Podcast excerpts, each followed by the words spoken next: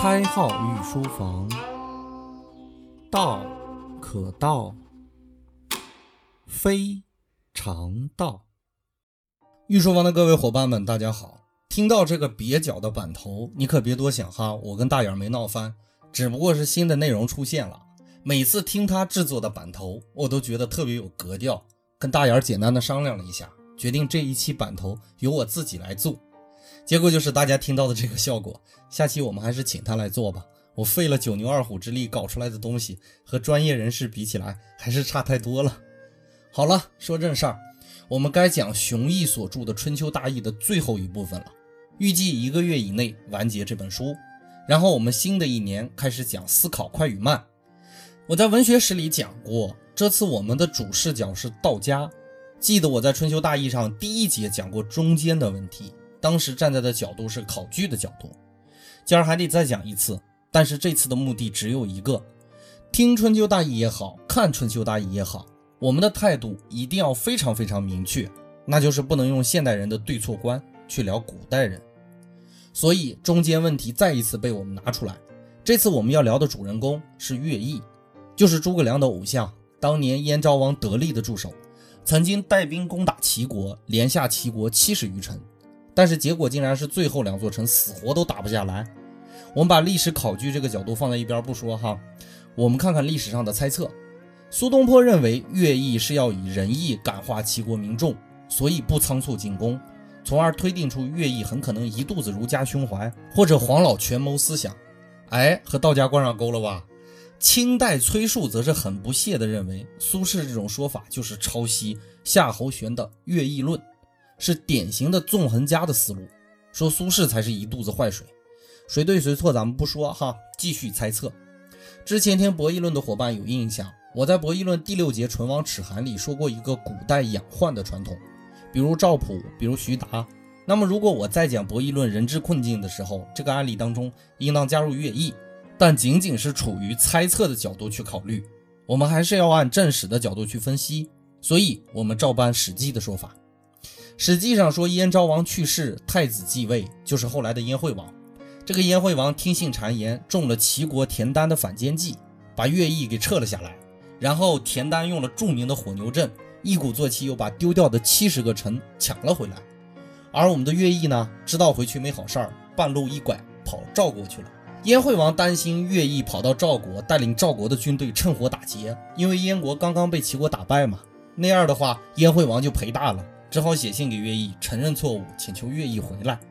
这个乐毅死活就不回去，言辞非常含蓄，但是态度很坚决，跟燕惠王讲伍子胥的典故，侧面说自己怎么都没有好果子吃。其中就有两句很著名的话，第一句是乐毅解释战败的问题，原话是这么说的：“善作者不必善成，善始者不必善终。”我们现在说善始善终，就是打这儿来的。意思就是我能开好头，但未必能结好尾，你就知足吧。第二句乐毅的名言就是“古之君子绝交不出恶声，忠臣去国不结其名”。啥意思呢？乐毅的态度非常明白，君子绝交的时候绝对不说对方的坏话，忠臣离开祖国的时候，即使被人冤枉了，也不去洗刷自己的罪名。这就是乐毅的态度。我给你爹干，未必给你干。咱们就这么地吧，我也不欺负你，你也别来烦我。乐毅之所以不把话说死，因为乐毅的家人都还在燕国呢。最后的结果还算乐观，乐毅的儿子乐坚还被燕国分为了燕国的昌国君。燕国和赵国都把乐毅分为客卿，就是我们现代人讲的顾问嘛。乐毅也来往于燕赵两国之间，并无障碍。细心的伙伴一定发现，乐毅这小子老不地道的，最后却也落个清净。姓李，一口一个君子，一口一个忠臣。实际上，这个分寸拿捏的啊又不太像忠臣干的事儿。忠臣应该是为祖国流干自己最后一滴血呀！你乐毅这么周旋于燕国和赵国之间，燕国不把你怎么地，因为怕逼反你嘛。多个朋友多一条路呀。赵国之所以很客气的对你，因为他也怕你去了燕国，最后我们走了齐国的老路。用我们现代人的眼光来看，乐毅这贼心眼拿的挺好啊，是不是有点太不把大义放在眼里了？虽然你愿意说自己是忠臣，我们现代人无论如何也没法相信这一点的，没法相信是有原因的哈。董仲舒之前，忠的概念是尽心做事，比如你对你老板很认真负责，那么用春秋的语境来讲，你可以是忠。而董仲舒之后呢，除非你为了你老板连命都不要，你老板说啥就是啥，那才能叫忠。《论语》里大量说到忠这个问题，都是要做尽心尽力来解释。我们现在聊乐毅和燕惠王的聊天记录，其实乐毅有一个态度很明确，我很愿意为君王效力，但是必须要君王和我双赢才行。君王有好处，我乐毅也得有好处。没好处的事儿我可不干哈。这更像是我们现在员工和企业主之间谈判的感觉。你可以雇我，但是必须要给到我合理的报酬。现在反观整个春秋，并不是那些圣贤所说的奸佞当道，而是当时的意识形态就是这个样子的。因为孔子和孟子提出的思想也都是这样啊。你别觉得我危言耸听哈，民族概念是我们现代人才有的。你看慈禧太后要立君主的时候，外国列强纷纷干涉，说慈禧太后这样做不合法。慈禧太后还一脸惊讶地说：“这是我们家的事儿，你们瞎掺和啥呀？”可见，至少在慈禧太后之前，我们是没有现代国家这种民族概念的。慈禧太后这样的家天下的现象，是从董仲舒之后的古代社会开始的。我们现代人说的主权、领土神圣不可侵犯，在古代可是没有这个概念的。我们又要把文天祥搬出来聊一聊了。三言五语，先把背景故事给大家说一下哈。文天祥当时可是右丞相，皇帝让人俘虏了嘛。文天祥另立国君，面对质疑的时候，公开就说：“当此之时，社稷为重，君为轻，无立别君，为宗庙社稷，所以为忠也。”你别看文天祥说这句话的时候一股正气，其实还是有点问题的。孔孟时代说到的社稷是全村人共有的，所有在这个国家的人。都有权利为国家效力，这是一个大的共同体。注意，我说的是有权利为国家效力，而不是有义务为国家效力。到了文天祥时期，这个设计就是赵家皇帝的设计了，也就是说，这个文天祥是为赵家服务的，要死也死在赵家手里。早就已经变了味道，虽然还是以前那个词儿，包括后来的于谦，不是说相声那个于谦儿哈，是明朝名臣于谦。在土木堡之变之后，明朝皇帝被外族的政权俘虏了，他毅然决然，马上的另立国君。这个逻辑和文天祥的逻辑一样，反正这个国家是你们家的，给你们家谁都行，就是不能给外人。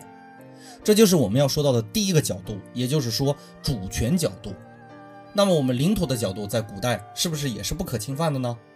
完璧归赵的故事，大家上学的时候或者从其他的资料里都看过哈。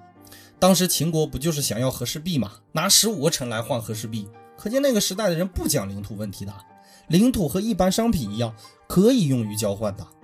包括汉元帝时期，海南土著造反，朝廷非常头疼。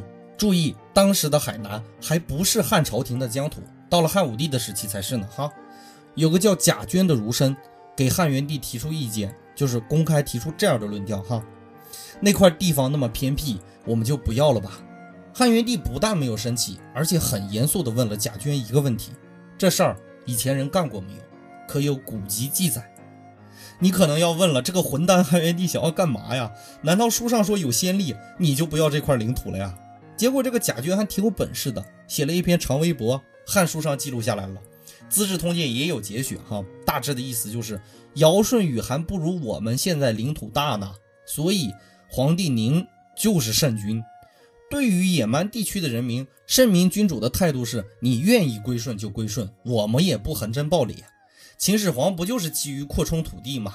结果什么样的大家都知道了，没有秦朝的灭亡，哪来汉朝的疆土呀？要不咱就把这个地方行政机关撤回来，任由他们自生自灭吧。我们现代人一看，这不就是汉奸的行为吗？当然不能这么看哈。明朝开国皇帝朱元璋曾经也开过这样一个单子。哪些土地不要去征服？中心思想就是大财主不抢盐碱地，甚至外国也有这样的例子屡见不鲜。比如罗马的奥古斯都皇帝去世的遗言，就已经把很多疆土划出去自己国家的范围了。其实这种现象，用经济学的思维一考虑，马上就能明白，生产力水平跟不上嘛。一个老少边穷地区拖垮一个帝国，太不值当了呀。有那个功夫，还不如自己多照顾一下自己核心的领土呢。难道你说这些皇帝都是汉奸吗？花了一节的时间讲了中间论，理解中国古代的问题，其实这部分必须要讲的，否则我们不能理解中国古人的很多行为。所以，当你看到一个钟出现在史料里的时候，要仔细的加以辨识。这个钟到底像职业道德一样被人遵守呢，还是家臣一样无条件的服从呢？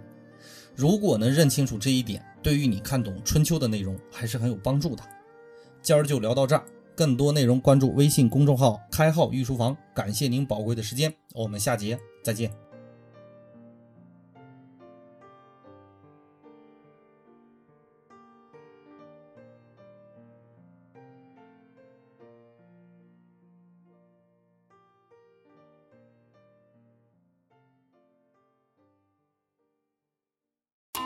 开号御书房，道可道，非常道。